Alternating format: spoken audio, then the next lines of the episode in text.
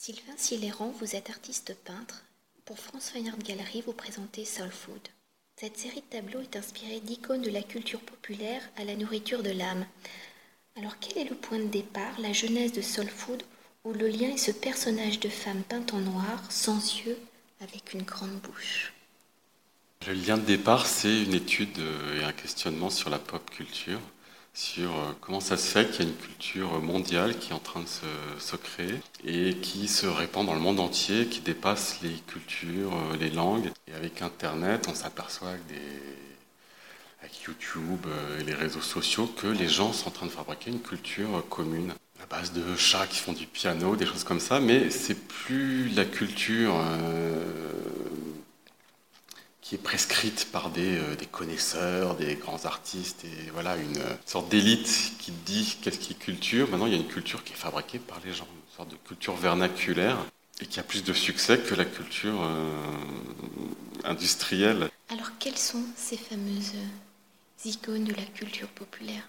Moi, je travaille sur euh, ben, tous les icônes plus modernes qui sont issues du jeu vidéo, des choses plus anciennes, Eve, il y a Betty Page, euh, Calamity Jane, euh, des personnages qui, euh, qui font partie de, qui sont des archétypes aujourd'hui, on se projette dedans, la musique, la soul, les disques, et, et, on, est, on est façonné par ça, par Michael Jackson, par Aretha Franklin, par le cinéma, par, même par les jeux vidéo. Et je pense que c'est aussi, il y a une forme de spiritualité qui est en train de se créer à travers ça, une spiritualité commune, parce que c'est des modèles. Il y a des modèles, il y a de l'émotion qui est transmise par, euh, par tous ces archétypes. Quand on regarde votre série visuellement, donc c'est quand même très coloré. Il y a aussi euh, cette référence euh, à ce fameux drapeau icône de la culture gay. Qui se, enfin, il y a des couches, des stratifications comme ça qu'on découvre au fur et à mesure. Je suis fasciné par le, le, drapeau gay parce que pour moi, l'arc-en-ciel, c'est euh, l'essence d'un message de paix universel. Ça, moi, ça signifie qu'on a le droit d'être ce qu'on est, qu'on doit s'accepter tel qu'on est et qu'on a sa place dans, dans la communauté, qu'on est un avec tous les autres en étant soi-même. Donc c'est un message d'amour et de paix universel quelque part. D'ailleurs, vous dites que euh, cette femme noire représenterait votre côté féminin aussi. Oui, bah, c'est mon côté féminin, c'est mon côté gay, euh, parce que je, pense qu'on n'est pas que euh, homme, hétéro, euh, femme. On a une part d'hétérosexualité, d'homosexualité. Un homme, il a une part féminine, une femme, elle a une part masculine. Et peut-être que c'est ça aussi le message du drapeau gay, c'est d'accepter toutes ces parts en soi. Et ça nous aide à être plus tolérants et à construire un être nouveau, plus, plus en paix avec soi-même et avec les autres. Alors quand on regarde aussi vos toiles, enfin, il y a quand même quelques références à la peinture dite classique. Comment elles sont rentrées justement dans vos tableaux? Comment vous les vous êtes appropriées? Au fur et à mesure que je travaillais sur, euh, sur la peinture, euh, bah, j'ai commencé à me pencher de plus en plus sur moi, sur qu'est-ce que je ressentais. Et euh, il y a des choses qui sont apparues, qui sont ressorties, et c'est des choses liées à l'enfance. Et je m'aperçois, c'était pas volontaire, mais je m'aperçois que ce qui sort, c'est des tableaux qui m'ont fasciné depuis que je suis gamin, des images qui me sont restées, comme ce tableau euh, de l'école de Fontainebleau, Gabriel Destré et sa sœur. Euh, il y a du Bruegel, et il y a bien sûr, ce qui m'a le plus marqué, c'est le début des années 80, euh, les débuts du graffiti à New York, du hip-hop, Warhol, Ring, Basquiat. et j'ai même pas besoin de le chercher, ça sort tout seul, comme si c'était naturel. Peut-être pour revenir sur le point de départ de votre travail, comment vous êtes arrivé à la peinture? Parce qu'à la base, vous avez une formation d'architecte. Donc comment s'est fait la passerelle, le lien? Euh, J'ai toujours dessiné, c'est quelque chose qui m'accompagne.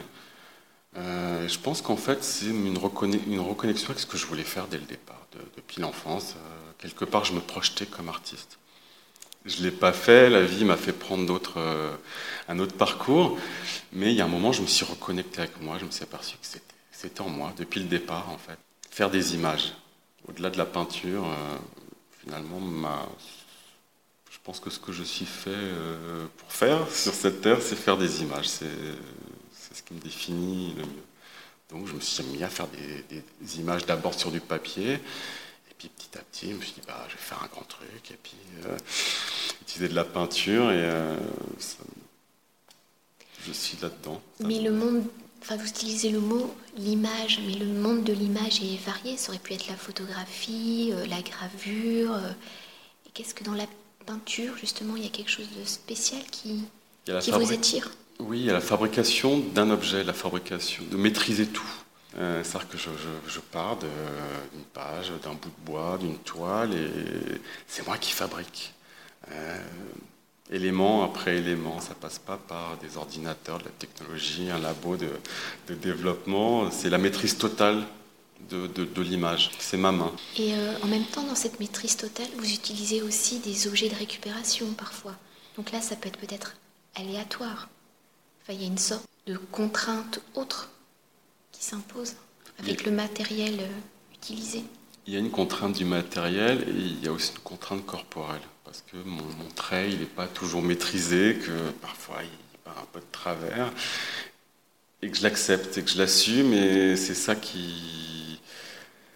C'est ça qui donne le caractère de la peinture pour moi. Le fait que je maîtrise tous les éléments et en même temps il y a toujours quelque chose que je ne maîtrise pas et que j'accepte de, de, de ne pas le maîtriser. Parce que quand on voit les, les toiles les unes après les autres, là sur l'accrochage, donc cette femme noire qui revient, c'est presque comme une icône, parce qu'elle est pratiquement l'identique à chaque fois, mais euh, à chaque fois dans de nouvelles mises en scène.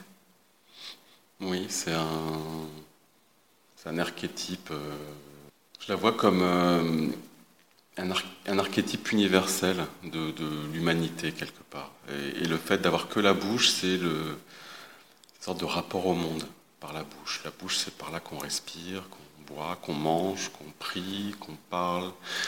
Et quand on est rassasié, quand on est heureux, la bouche, elle sourit. Elle renvoie le bonheur intérieur, elle le renvoie aux autres. Et le sourire, pour moi, c'est la symbolique d'une paix, en fait, d'une paix intérieure, d'un bonheur, de, voilà, une sorte de nostalgie d'un moment où on a été heureux et de prendre les bonnes choses du, de la vie et de les rendre. Donc en fait, toute votre démarche va vers un message de bien-être, mais de paix. Oui. C'est comme un refuge. Pour la peinture, quelque part, pour moi, c'est un refuge. C'est je crée un monde. Je, je, crée un monde imaginaire euh, dans lequel je suis bien. Un refuge. Ben, merci beaucoup. Merci.